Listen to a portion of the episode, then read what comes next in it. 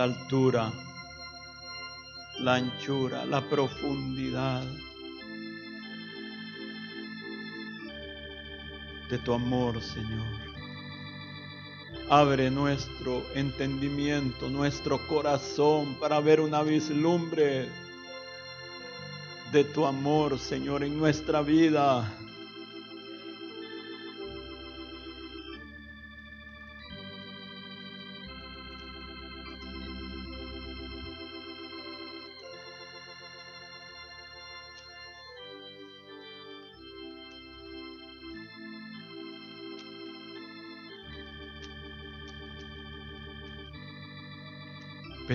Que tu Santo Espíritu continúe esta mañana reposando en este lugar sobre cada uno de los que estamos aquí, de los que están viendo o oyendo el mensaje, que no están aquí también o que lo van a oír, Señor.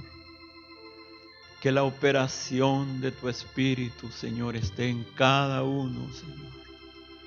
Haz tu obra tu extraña obra, Señor. Oh, aquí estamos, Señor. Gracias, agradecidos, agradecidos, agradecidos.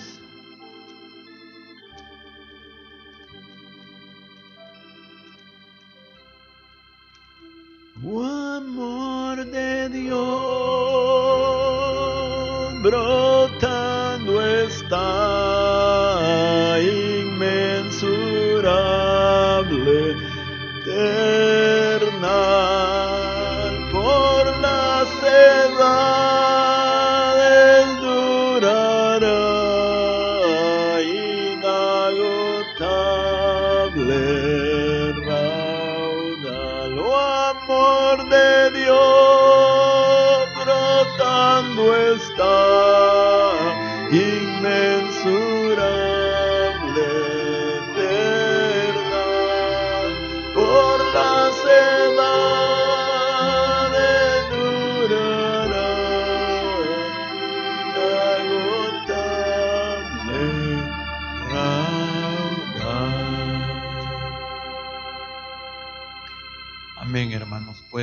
Pueden sentarse.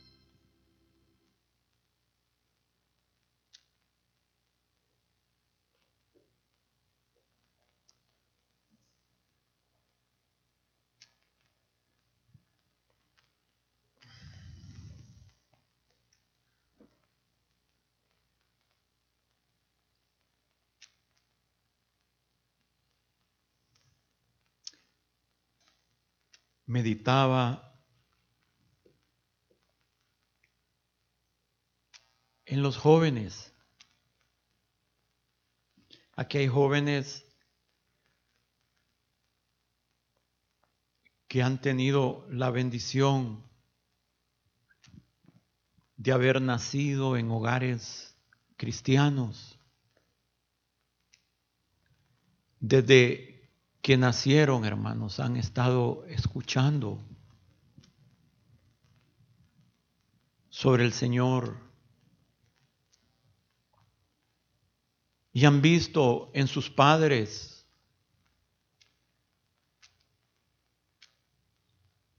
personas que aunque no son perfectas, llenos de errores, pero que tratan de agradar al Señor, que buscan al Señor y sus caminos. Pero también habemos muchos que no tuvimos ese privilegio, esa bendición de haber nacido en hogares cristianos, creyentes. Sí, tuvimos la bendición de ser instruidos por padres honestos, trabajadores, gente correcta, pero no conocían el camino del Señor como a nosotros se nos ha dado esa oportunidad. La pregunta es, y es bueno que lo meditemos, tanto los jóvenes que han nacido en hogares cristianos como los que no nacimos en hogares cristianos, que meditáramos un poquito en esta mañana. ¿Cómo es que ahora estamos en los caminos del Señor? ¿Cómo es que ahora somos contados entre los redimidos del Cordero? ¿Cómo es que somos de los que se sientan a la mesa del Señor?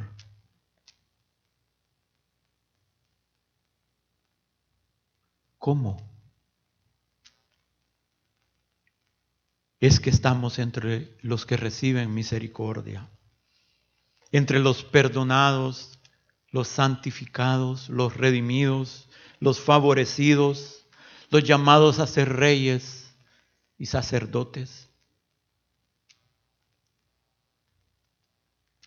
Y ojalá que ya estemos ejerciendo el ministerio del sacerdocio en nuestra intimidad, hermanos, para que sí, si somos fieles como sacerdotes, algún día seremos llamados a ser reyes. ¿Cómo ocurrió esto, hermanos? ¿Fue iniciativa nuestra?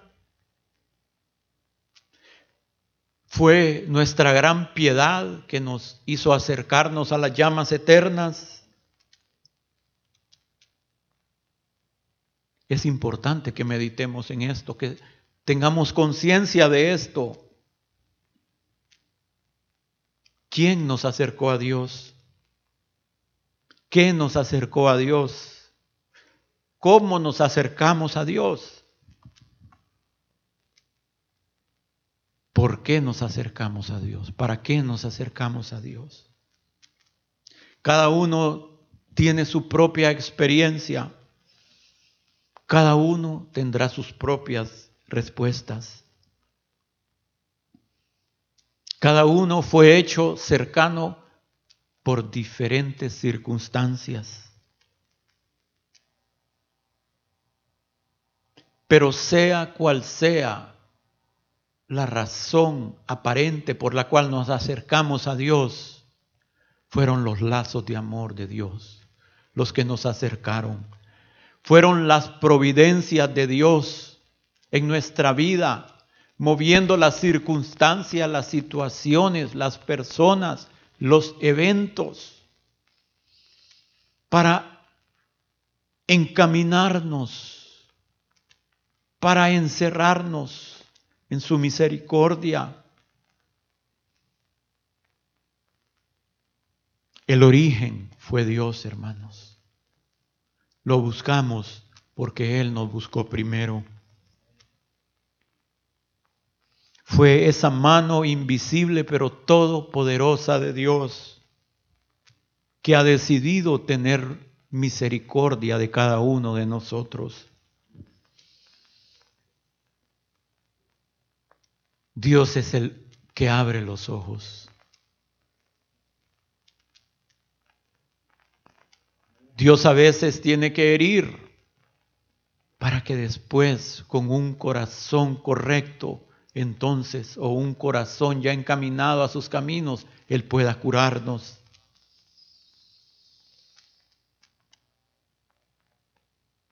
Dios es el que tiene que mostrarnos nuestra necesidad, que nosotros veamos nuestra necesidad para después veamos que solo Él la puede saciar, que Él es nuestra única fuente de misericordia, de compasión, de restauración, de salvación.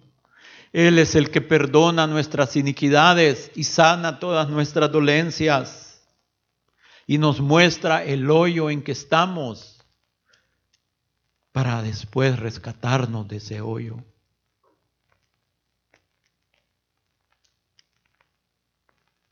Nos muestra que no somos dignos de la más pequeña de sus misericordias y cuando estamos conscientes de ello, entonces nos colma de favores y misericordias.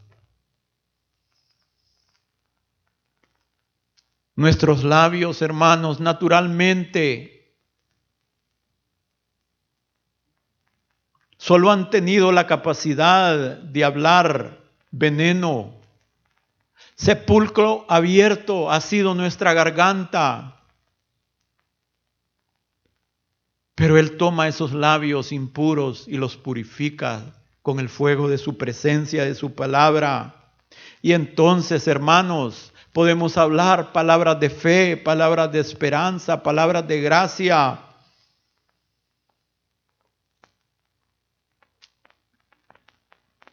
De tal modo que nuestro espíritu se rejuvenezca como el del águila. Palabras poderosas que pueden traer sanidad, salvación y restauración. Y nosotros, hermanos, miserables criaturas pecadoras, caídos y perdidos, somos acercados a la misericordia divina. Somos perdonados y recibimos lo que no merecemos. Eso es gracia.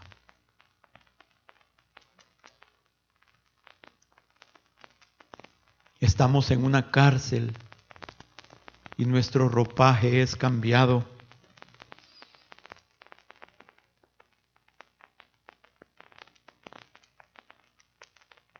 Nos son nos es quitado el vestido de inmundicia, el vestido de luto, el manto de tristeza, y Dios nos viste con vestiduras blancas de pureza y de victoria. Nuestro calzado es cambiado y nos es dada una nueva caminata. Y estas manos que únicamente habían servido para que le fueran puestas cadenas, hermanos, son libradas.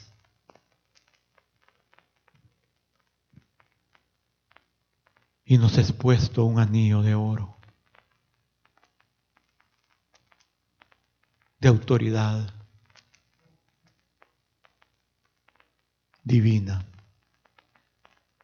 Nuestros pensamientos, hermanos, sucios, caídos y perversos, son cambiados por pensamientos celestiales, pensamientos divinos, pensamientos de santidad.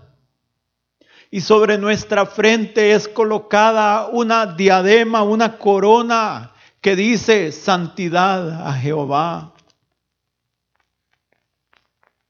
¿Y qué quiere decir? Que somos propiedad de Jehová y somos apartados para Jehová. Y ahí es donde nos damos cuenta lo que dice el Salmo 103, versículo 8. Misericordioso y clemente es Jehová, lento para la ira y grande en misericordia. No contenderá para siempre, ni para siempre guardará el enojo. No ha hecho con nosotros conforme a nuestras iniquidades, ni nos ha pagado conforme a nuestros pecados, porque como la altura de los cielos sobre la tierra, engrandeció su misericordia sobre los que le temen. Cuanto está lejos el oriente del occidente, hizo alejar de nosotros nuestras rebeliones.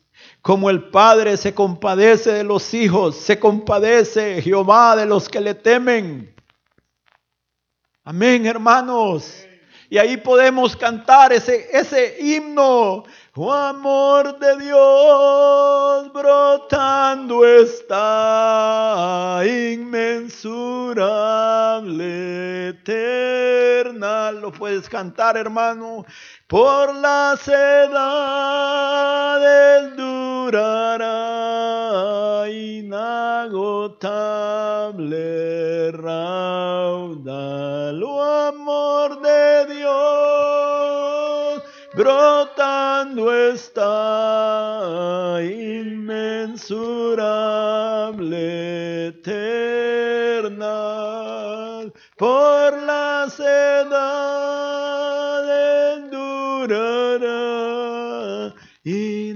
inagotable raudal.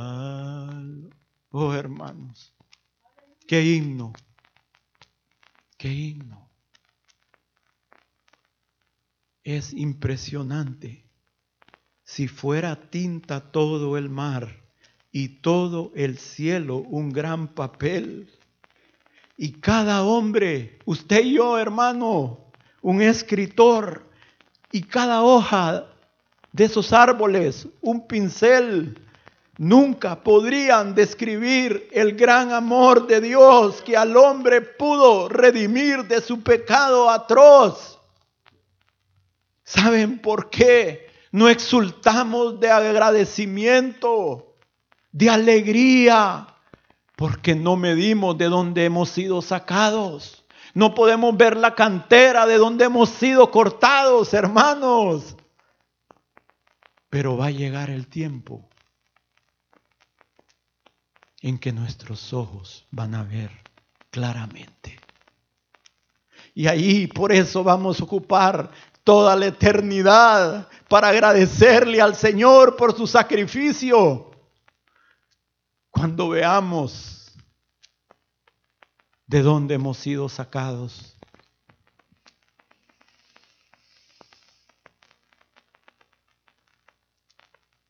Que podamos reconocer, hermanos, la bondad y la misericordia divina.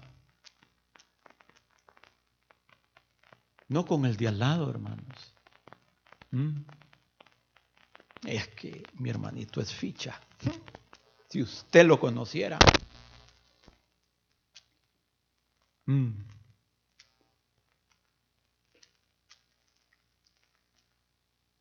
Es que viera cómo es mi papá o mi mamá, hermano. Usted, mire, pastor, usted no los conoce. Mire, aquí, viera qué bonitos son. y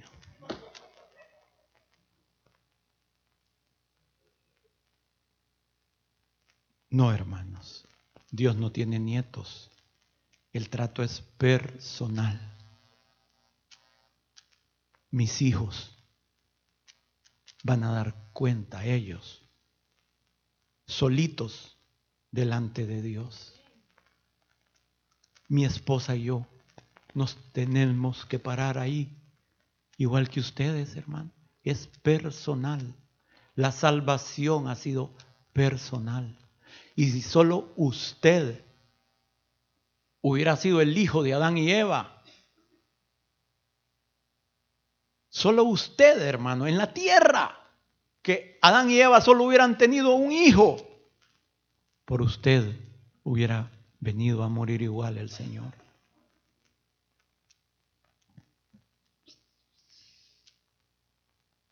Miren la misericordia de Dios. Hablamos de hijos que gracias a Dios, bendito sea el Señor, están aquí, que han nacido en lugares donde hemos tratado. Pero ¿cuántos hijos que han nacido en hogares que han procurado lo mejor de Dios se han extraviado? Muchos.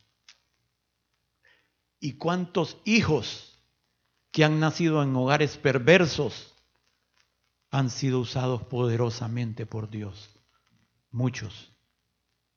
Porque dependemos de su amor y misericordia. No es del que quiere ni del que corre, hermanos.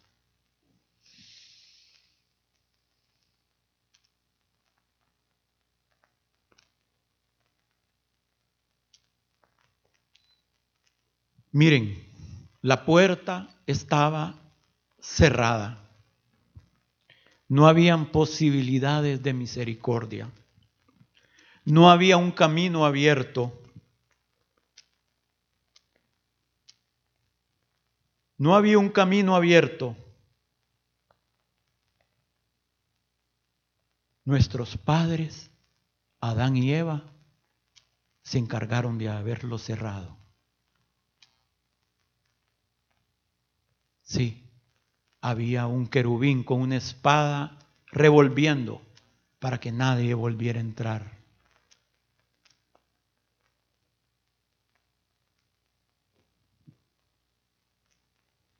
El hombre lo había cerrado.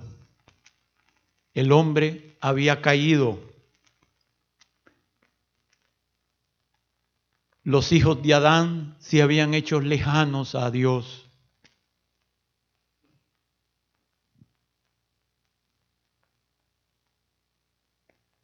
Pero el amor de Dios, hermanos, en la Trinidad, en el consejo divino, se encontró una forma, la única forma, una forma dolorosa. El más alto precio tenía que ser pagado. El consejo fue discutido en el seno de la Trinidad. Padre, Hijo y Espíritu Santo.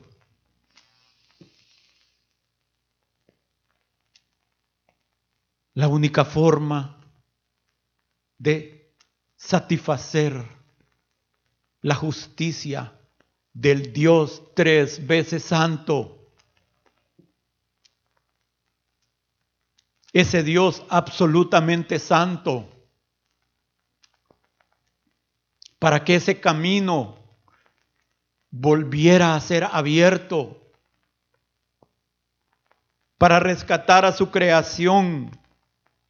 Era si el Hijo, también completamente santo, estuviera dispuesto a tomar forma de hombre y siendo como un hombre de sangre y carne, participó de sangre y carne. Tenía que ser como uno de los hijos de Adán. Estuviera dispuesto a pagar el precio. El Padre estuvo dispuesto a renunciar a su Hijo.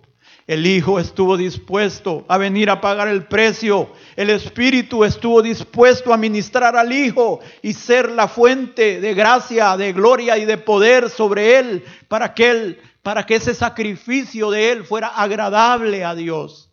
Porque no era un sacrificio en la carne.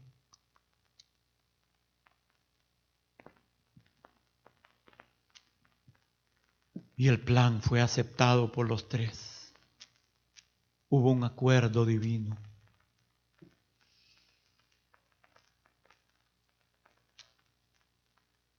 La Trinidad completa participó y participa de nuestra redención. El precio fue pagado y fue aceptado.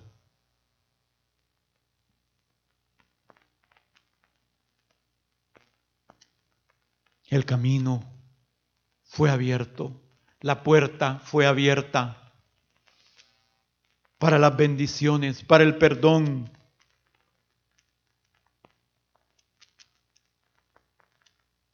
Y ahora, hermanos, gracias a ese amor de Dios, es que usted hoy está oyendo este mensaje y que yo lo puedo estar compartiendo.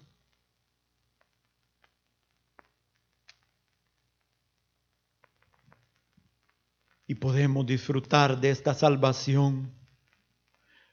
Somos aceptados si aceptamos, si recibimos ese sacrificio, si reconocemos nuestros pecados, nuestras faltas. De esa manera somos justificados delante de Dios y en el Hijo somos perdonados, en el Hijo somos hechos aceptos.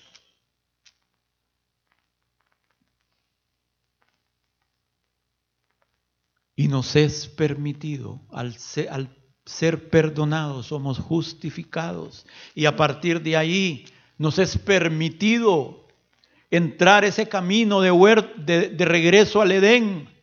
Y ese camino se llama camino de santidad. Es un camino de regeneración. Y cuando llegamos entonces, se completa la redención. Y cuando nuestro cuerpo sea resucitado, entonces se completará esa redención completa, valga la redundancia, y seremos glorificados, justificados, santificados y finalmente glorificados. Por eso fue tan importante la resurrección del Señor porque en ella se completó la redención, hermanos, en las tres áreas que tenemos, espíritu, alma y cuerpo. Yo quiero, hermanos, quiero que veamos el cuadro de tu redención y de mi redención. Yo quiero que te veas, que nos veamos ahí, hermano. Que nos veamos en este cuadro. Cuando David era un jovencito,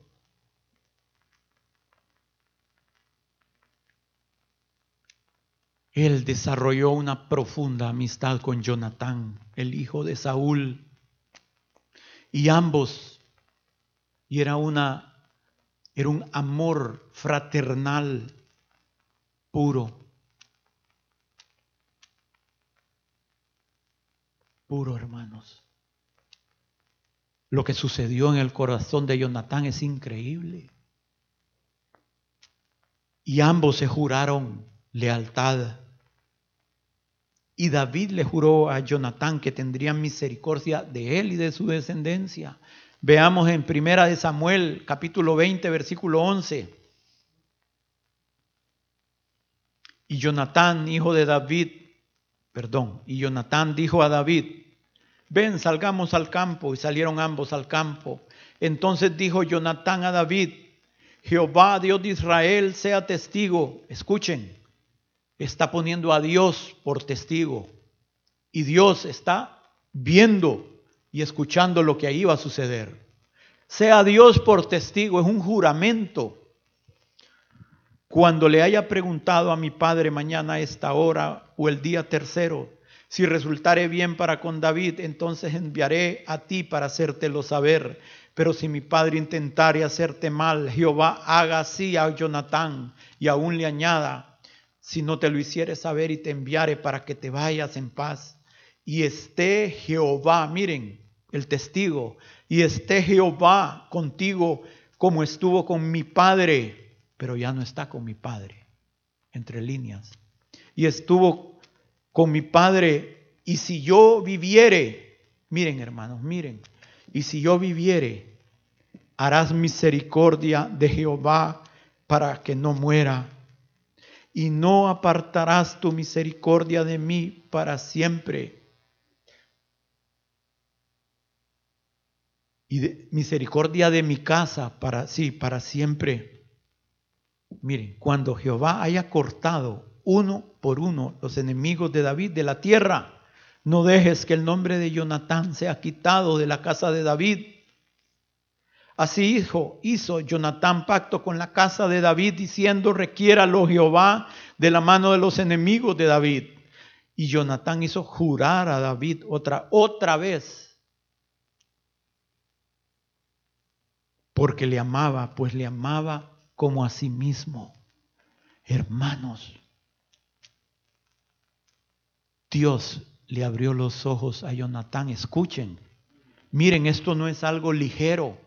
Pónganse en el caso, en los zapatos de Jonatán. Hermanos, después de su padre, él era el que iba a ser rey. No está, aquí no está, hermano, aquí no estás hablando, estás hablando de un reino. Y dice que cuando David mató al gigante, a Goliat, dice que el corazón, algo, Dios le dio una, una visión a Jonatán, que después con el tiempo se la fue ampliando. Dice que Jonatán se quitó sus vestiduras, se quitó su manto, se quitó sus armas, se quitó su espada y se la entregó a David. Es impresionante, hermanos, porque la vestidura habla de nuestro ministerio. ¿Mm? Sí, miren qué bonito, ya parezco predicador. Sí, ¿cómo se visten los panaderos? ¿Verdad? Con ropa de panaderos los sombreros, ¿verdad? Dicen el oficio de muchos. Jonatán le entrega a David su vestidura. Y con el tiempo, Jonatán entiende que el que va, el que está llamado a reinar, no es él, sino David. Y se hace para atrás. David, cuando Dios corte a todos tus enemigos, acuérdate, si yo todavía estoy vivo. Es una lástima que Jonatán no se ha hecho a un lado también de su padre, porque tal vez hubiera quedado con vida.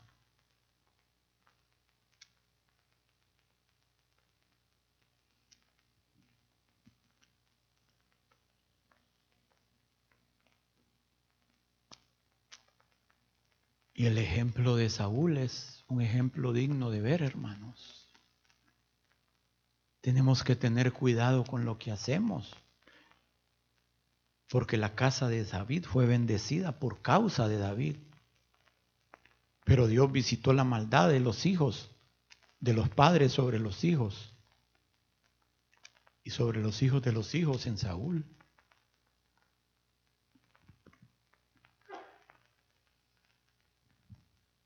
Pero, pero, miren, David sube al trono. Y pasan años, hermanos, pasan años. Habrán pasado 15 años tal vez. Y en eso, Dios le empieza a recordar a David su pacto. porque los hombres olvidan, pero Dios no olvida. David, ¿te acuerdas que juraste a Jonatán? Tu amado amigo David, que ibas a tener cuidado de su descendencia. Y el Espíritu de Dios, hermanos, empieza a operar en David. Y vemos en segunda de Samuel cómo David dice, dijo David, ¿ha quedado alguno de la casa de Saúl a quien haga yo misericordia por amor a Jonatán? Y es lo mismo que ha pasado en nuestra vida, hermanos es lo mismo. Así hemos llegado cada uno de nosotros. Dios en el cielo preguntándole al Espíritu, mira, ha quedado alguno de la casa de los celada a los cuales yo pueda hacer misericordia por causa de Jesucristo, del sacrificio de Cristo. Ha quedado alguno de la casa de los reyes, de los Cardona, a los cuales yo pueda hacer misericordia, Espíritu Santo, por amor a mi Hijo. Y ahí David manda a Siba, ve a buscarlo y tráelo. Y entonces viene el Espíritu y se acerca a nosotros y nos, así nos empezó a traer, hermanos. Así nos empezó a traer, así fuimos llamados al palacio del rey y ahora estamos delante de la mesa de Dios. Así se nos abrió la puerta.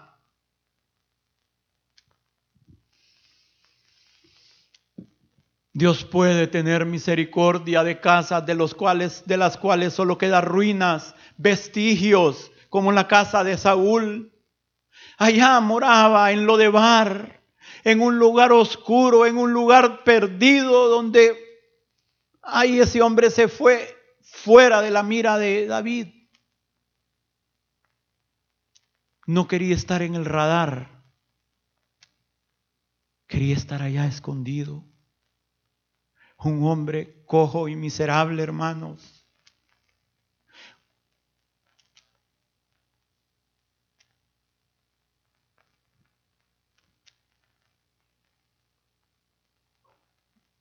Segunda de Samuel 9:2. Y había un siervo de la casa de Saúl que se llamaba Siba, al cual llamaron para que viniese a David. Y el rey le dijo, ¿eres tú Siba? Y él respondió, tu siervo. Y el rey le dijo, no ha quedado nadie de la casa de Saúl a quien yo haga misericordia de Dios. Y Siba respondió al rey, aún ha quedado un hijo de Jonatán lisiado de los pies. Entonces el rey le preguntó, ¿y dónde está? Y Siba respondió al rey, he aquí está en la casa de Maquir, hijo de, Amiel de Lodebar. Entonces envió el rey David y le trajo de la casa de Maquir, hijo de Amiel de Lodebar. Y vino Mefiboset, hijo de Jonatán, hijo de Saúl, a David y se postró sobre su rostro e hizo reverencia. Y dijo David, Mefiboset. Y él respondió, he aquí tu siervo. Y David le dijo, no tengas temor, porque yo a la vez daré contigo misericordia por amor de Jonatán tu padre. Y te devolveré todas las tierras de Saúl tu padre. En Cristo están escondidas todos los tesoros y las misericordias de Dios. En Él recuperamos toda la herencia perdida, hermanos. Y Él inclinándose, dijo,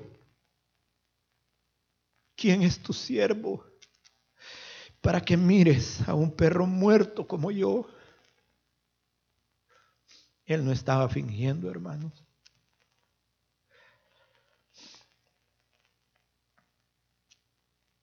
Entonces el rey llamó a Siba, siervo de Saúl, y le dijo todo lo que fue de Saúl y de toda su casa, yo lo he dado al hijo de tu Señor. Tu pueblo labrarás, le labrarás las tierras, tú con tus hijos y tus siervos, y almacenarás los frutos, para que el hijo de tu Señor tenga pan para comer. No es lo que hace el Espíritu en nosotros. Labra nuestra tierra, riega, siembra nuestra semilla, siembra, da, nos da el agua para que tengamos pan para comer, hermanos. Pero Mefiboset, el hijo de tu señor, comerá siempre a mi mesa. Y tenía Siba quince hijos y veinte siervos. Y respondió al rey, Siba al rey, conforme a todo lo que ha mandado mi señor el rey a su siervo, así lo hará tu siervo. Mefiboset, dijo el rey, comerá a mi mesa como uno de los hijos del rey.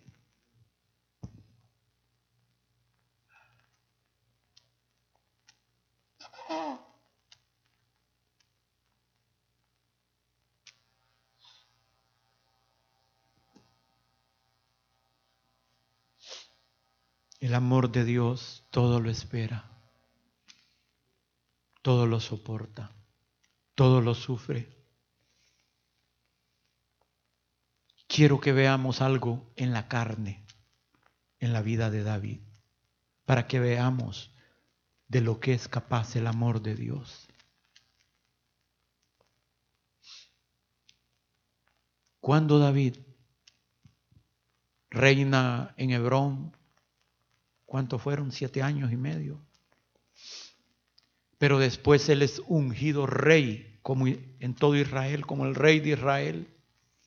¿Qué es lo primero que hace David? ¿Quién me dice? Lo primero que él hace cuando es ungido como rey. Pero a nivel de nación, lo primero que él hace es ir a conquistar Jebús. ¿Sí? Donde vivían los jebuseos, que más tarde se convirtió en la ciudad de David. Amén. Segunda de Samuel 5:6 dice, entonces marchó el rey con sus hombres a Jerusalén contra los jebuseos que moraban en aquella tierra, los cuales, miren hermanos, pongan pongamos atención, los cuales hablaron a David diciendo, tú no entrarás acá, pues aún los ciegos y los cojos te echarán. Queriendo decir, David no puede entrar acá pero David tomó la fortaleza de Sión, la cual es la ciudad de David. Y dijo David aquel día, todo el que hiera a los jebuseos, suba por el canal y hiera a los cojos y a los ciegos aborrecidos del alma de David. Porque por esto se dijo, ni ciego ni cojo entrará en la casa Miren estos hombres, los jebuseos. Estaban tan seguros que su ciudad no iba a ser, era inexpugnable, inexpugnable, que le, se burlaban de David. Hasta los ciegos los cojos no te van a dejar entrar. David, los ciegos y los cojos van a ser suficiente para que no entres. ¿Qué les estaban diciendo? Que eran más inútiles que los ciegos y los cojos. y tal vez hasta subieron ciegos y cojos al muro, los jebuseos, para que profirieran burlas para David.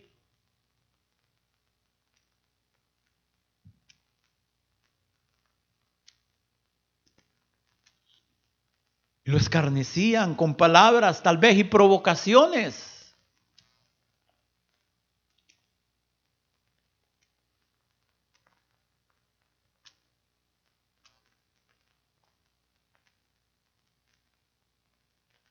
Pero David, en vez de aminorarse, se levantó por el poder de Dios. Pero no solo los jebuseos, hermanos. El Señor mismo había establecido que ningún cojo ni ciego, ni nadie falto ni sobrado con defecto entraría en su casa. Y eso nos habla de defectos, de faltas espirituales en nuestra vida. Son una sombra de cosas que hay en nuestro corazón. Incapacidad, nuestra incapacidad de caminar bien. Pero miren lo que hace el amor de Dios. David, tú recuerdas tu pacto con Jonatán. Sí, Señor, pero el único digno es un cojo. Pero yo lo amo. Porque tiene un corazón quebrantado. Es digno de que tengas misericordia, David. Aunque tú los aborreces en la carne. Pero yo lo amo, David.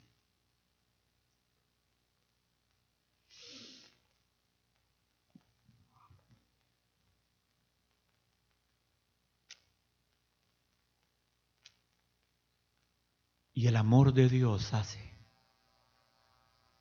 que Mefiboset sea restaurado a la presencia del rey, no solo como un invitado, como un hijo del rey. Y eso es lo que ha pasado con nosotros, hermanos. El mismo Dios, santo, santo, santo, que dijo, cojo no entrará, ni sobrado ni lisiado es el mismo que él mismo vino a dar su vida para cubrir todos esos defectos. Y ahora en el amado nosotros tenemos libre entrada y perdón.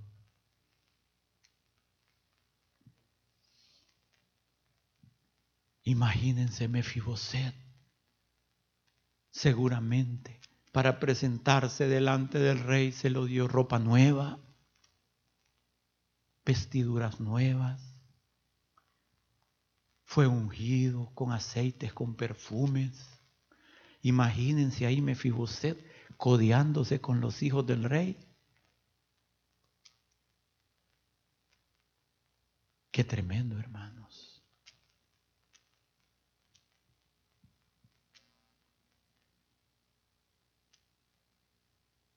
Mefiboset había, era hijo de príncipe, nieto de rey, pero todo lo había perdido, todo, todo, todo, hasta su derecho a vivir.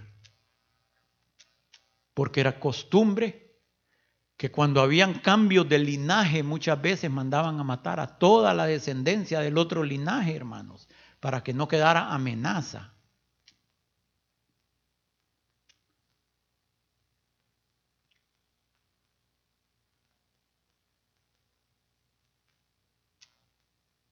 Hermanos, ese Dios que nos ha hecho acercarnos, que nos ha hecho cercanos,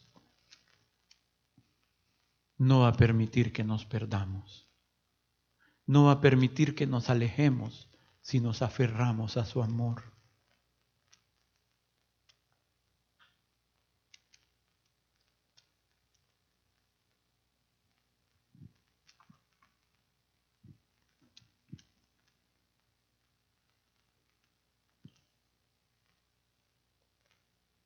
¿No es lo que el enemigo nos dice a veces? ¿Mm? Lo mismo que le dijeron a David los jebuseos, que el Señor se va a acercar a tu corazón. No, hombre, si en tu corazón vive un cojo, vive un ciego, sos un inútil, una inútil. ¿No es lo que el enemigo nos dice? Eres un pecador. Ahí no va a entrar el hijo de David.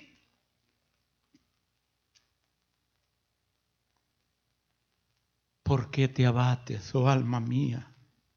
¿Y por qué te turbas dentro de mí? ¿Por qué andaré enlutado, decía el salmista, verdad? Por la opresión del enemigo. ¿Por qué? Si Dios pagó el precio, hermanos. Ningún defecto, ningún pecado nos va a alejar de Dios si genuinamente queremos seguirlo. Si cuando caemos levantamos nuestros ojos al cielo y pedimos misericordia.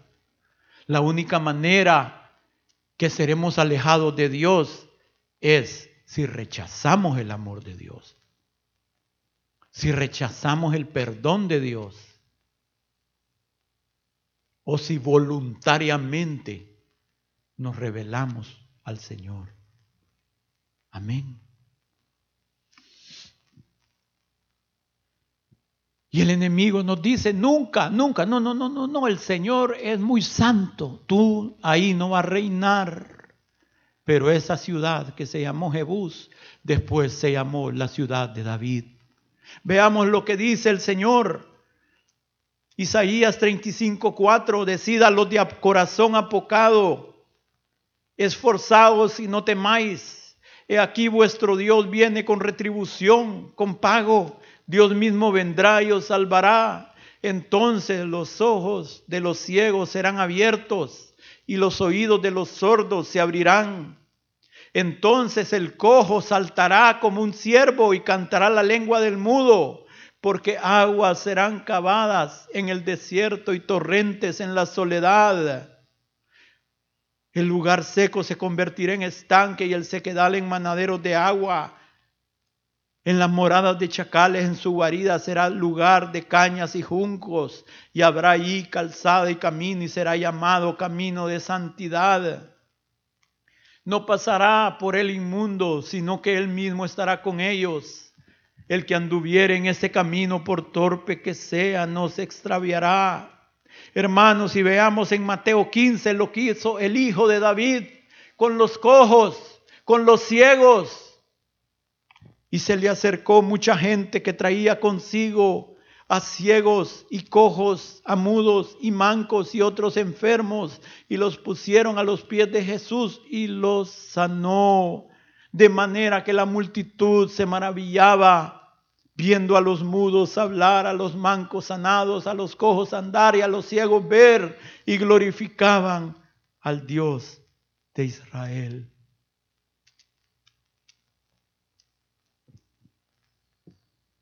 ¿Quién nos separará del amor de Dios?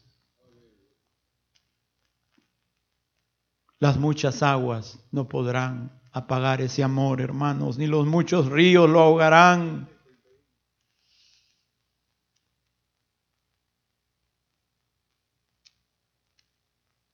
El Señor ya no mira al cojo, ni al ciego, ni al mudo. En nosotros Él mira a su Hijo. Por amor a su Hijo somos aceptos en el amado. Por el pacto eterno entre el Hijo y el Padre tenemos entrada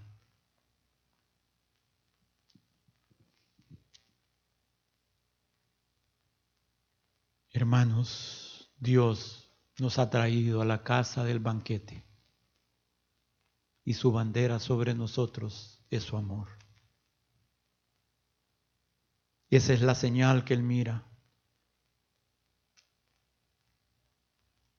Él nos ha amado con amor eterno, por eso nos ha prolongado su misericordia.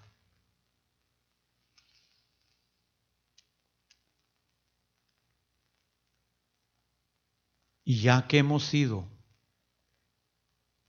recipientes del amor de Dios para con nosotros, beneficiarios de ese amor, por tanto, por esta razón, debemos de nosotros también no solo amar a Dios, sino a nuestro prójimo.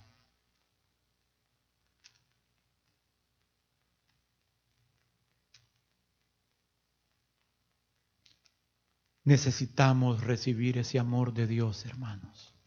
Porque miren,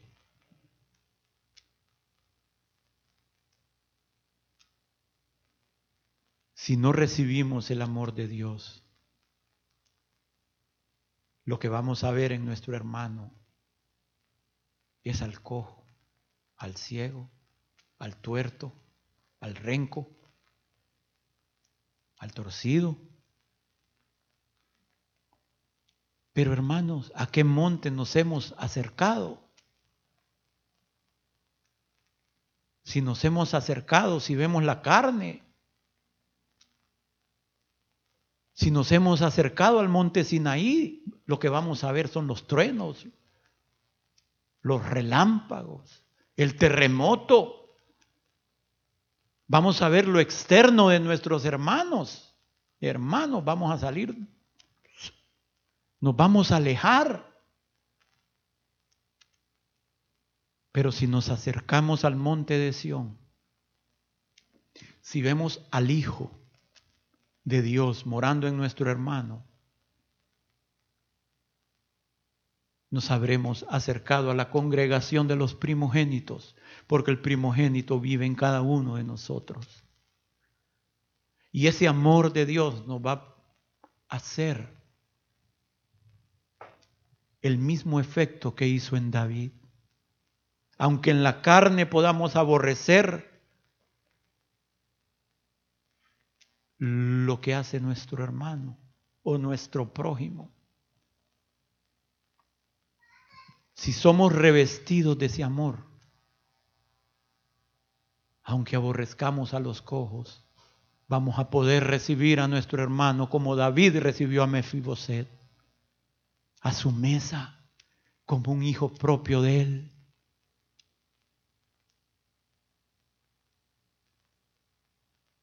¿A qué monte nos hemos acercado, hermanos? ¿Qué estamos viendo en nuestro prójimo?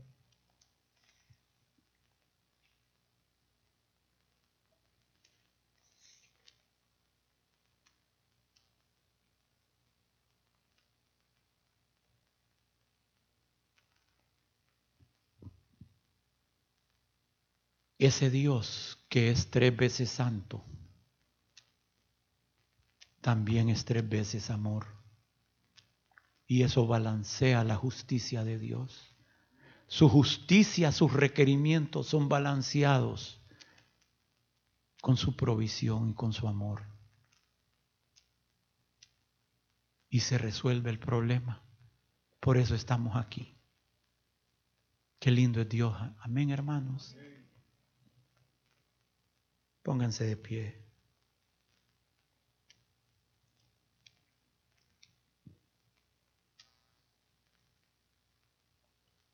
Hermanos, el amor es el vínculo perfecto, es lo único que nos va a mantener unidos con Dios y unos con otros. No hay otro vínculo.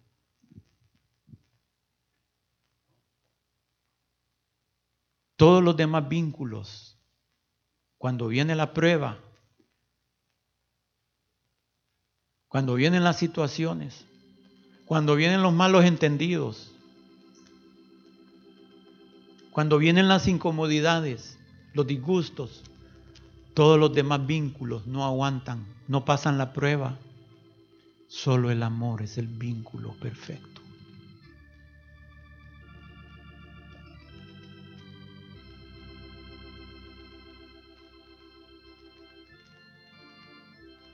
El amor es sufrido. Primera de Corintios 13:4. El amor es sufrido. Piensen en esto, hermanos. Piense que Dios es amor. Aquí podemos sustituir también. Dios es sufrido. Es benigno. Dios no tiene envidia. Dios no es jactancioso no se envanece, no hace nada indebido, no busca lo suyo, no se irrita, no guarda rencor, no se goza de la injusticia, mas se goza de la verdad. Dios todo lo sufre. Sí, con nosotros todo lo sufre, todo lo cree, todo lo espera, todo lo soporta, nos soporta. Dios nunca deja de ser, pero las profecías se acabarán y cesarán las lenguas y la ciencia acabará, porque en parte conocemos y en parte profetizamos, mas cuando venga lo perfecto entonces lo que es en parte se acabará.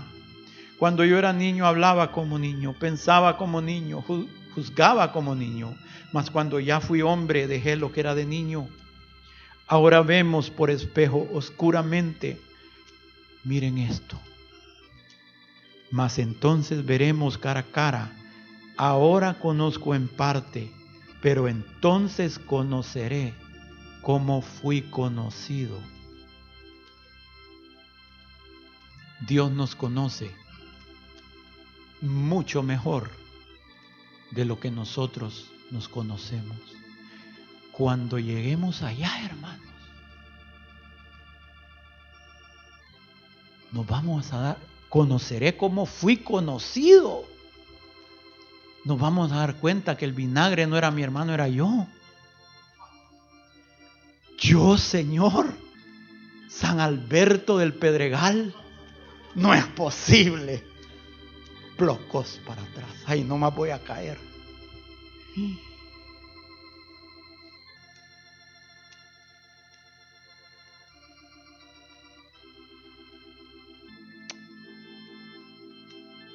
Hay algo, un, cuando Dios hace el pacto con David. Miren, David tiene misericordia de la casa de Saúl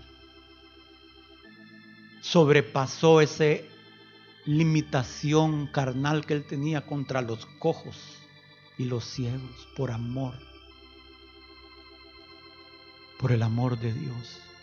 Y David tiene misericordia de la casa de Saúl. Entonces Dios tiene misericordia de la casa de David. Y cuando Dios, cuando David quiere hacerle un templo a Dios, una casa, le dice Dios, no David, vos no me vas a hacer a mí una casa, porque no sos digno. Yo te voy a edificar una casa. Pero a mí lo que me quebranta es que David, si ustedes leen ahí, le dice a Dios, Señor, ¿y te ha parecido poco? darme todas estas bendiciones a mí y a mi casa para lo lejos, para lo lejos, no siendo mi casa digna.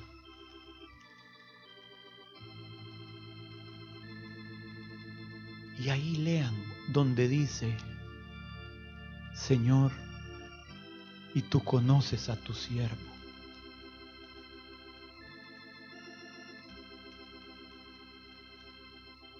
David, el que asesinó y adulteró. Señor, tú conoces a tu siervo y a pesar de que tú me conoces, me amas. Yo no les estoy diciendo que pequemos. Lo que deseo es que el Señor abra nuestros ojos a su amor nadie tiene licencia de pecar. Porque eso es, si lo hacemos voluntariamente, ahí no hay remisión de pecado.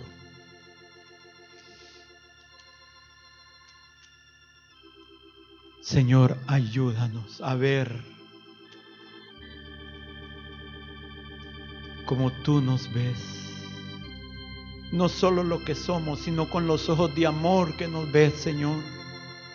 Porque que veamos la llaga, pero que veamos tu salud en nosotros, tu sangre que nos levanta, Señor, y nos sienta a la mesa como uno de los hijos del Rey. Por eso estamos agradecidos en esta mañana, Señor. Ayúdanos a amar a nuestros prójimos, Señor, con el mismo amor que hemos sido amados a perdonar con el mismo perdón que hemos sido perdonados, Señor. Oh, Padre, por favor, ayúdanos.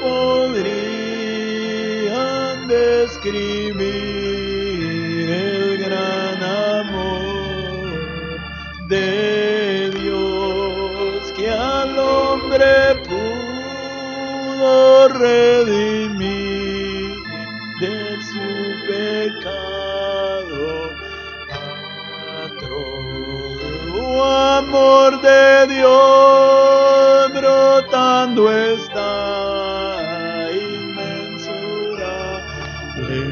eternal, por las edades durará.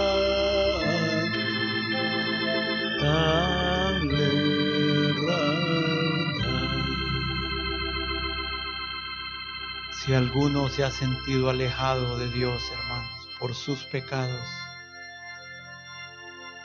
en la profecía, en una de las profecías, Dios nos dijo, pronto acércate y estemos a cuentas. Si tus pecados fueran rojos, serán emblanquecidos, hermanos, ese manantial no se agota, no es como ese río, ni como aquel otro que se llama río de piedras, es un manantial que nunca cesa. El amor de Dios no termina porque Él es amor y Él es eterno.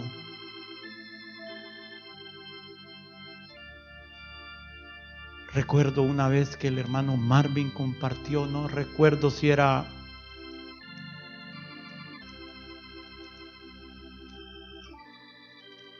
el libro de los profetas menores, los libros, no recuerdo, era un libro. Y dijo él, hermanos, y no se me olvida, la vida cristiana es sencilla, pero nosotros la complicamos. Amemos a Dios y amemos a nuestros a nuestro prójimo. Punto. Sencillo, pero se requiere un milagro. Solo podemos amar con el amor de Dios, con el amor de Dios, con la fuerza y la gracia del Espíritu. Ese mismo Espíritu que revistió al Señor Jesús para ir a la cruz, es el que nos tiene que revestir para abrazar la cruz y amar a nuestro prójimo. Porque nosotros no somos mejores que nadie, hermano. Amén. Por eso David recibió misericordia. Nunca levantó su mano contra el ungido de Jehová.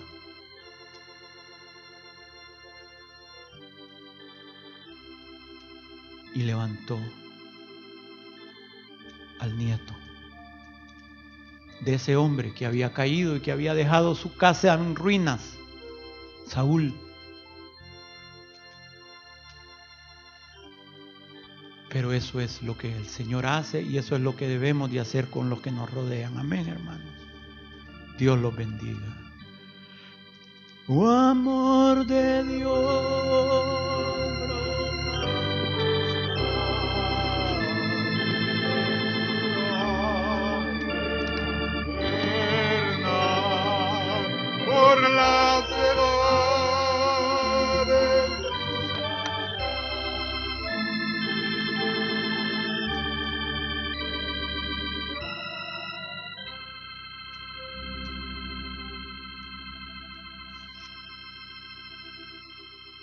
Esta mañana.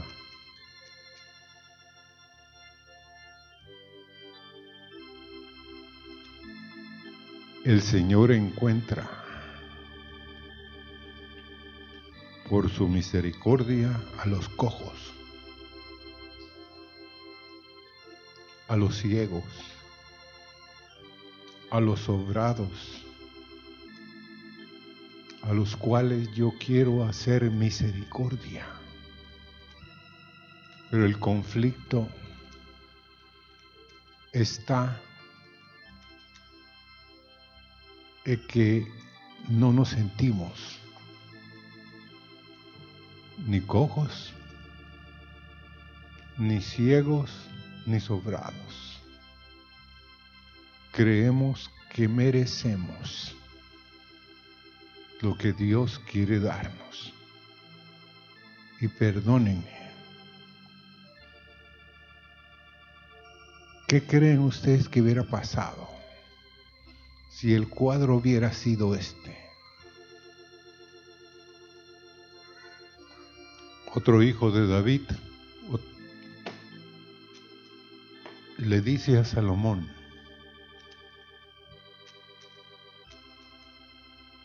y a mamá de Salomón, yo soy el primogénito, el reino es mío. Y fue dado a Salomón. Molesto. Y viene, se lo presentan a Salomón. Y Salomón lo perdona por el momento, pero llegó el tiempo. Porque hermanos, si no reconocemos que el David celestial puede quitar nuestra cojera, nuestra sordera, nuestra ceguera, vamos a morir en nuestros pecados. Y me acordaba ahí de un testimonio de una mujer que buscaba a Dios como pocas. Y su abuelita se había muerto. Y ella le preguntó, Señor, ¿dónde está la abuelita? Tengo mis cuestionamientos en mi corazón. ¿Y dónde está? ¿Dónde está? Ella, Dios le permitió una visión. La abuelita había entrado al reino de los cielos con su Biblia aquí, pero no a los cielos de Dios, sino a los cielos del infierno. Entonces ella le dijo, pero ¿cómo?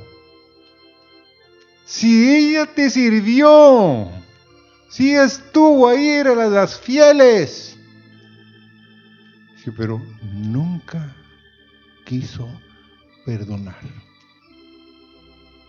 ¿Cómo voy a darle misericordia y a meterla en el reino de los cielos si ahí va a estar al que ella nunca perdonó en su corazón? Yo soy un Dios justo. Por eso la pregunta a ustedes hoy, ¿dónde están los cojos, los ciegos y los sobrados? Yo soy un ciego, hermanos, soy un cojo, al cual necesito el David celestial para que haga misericordia. Señor, no mires al cojo que hay en mí, no mires al sobrado, al que no merece, sino, Señor, por, por el pacto eterno de las misericordias, a la casa de David, el David celestial, Señor, perdona nuestros pecados. Y Señor, queremos estar en paz. Queremos estar en paz, Señor. Y como hijos de David, esperando el regreso, Señor. David no merecía y él lo sabía, pero él otorgó misericordia y misericordia le fue dada. Por eso Jesús vino de la simiente de David. Señor, gracias, porque tú estuviste desde el principio de este servicio y has estado hasta el fin para nosotros los necesitados. Y Señor, gracias por tu misericordia y por tu palabra, por tu unción esta mañana, Señor. Te bendecimos, Padre. Aleluya. Dios los bendiga, hermanos.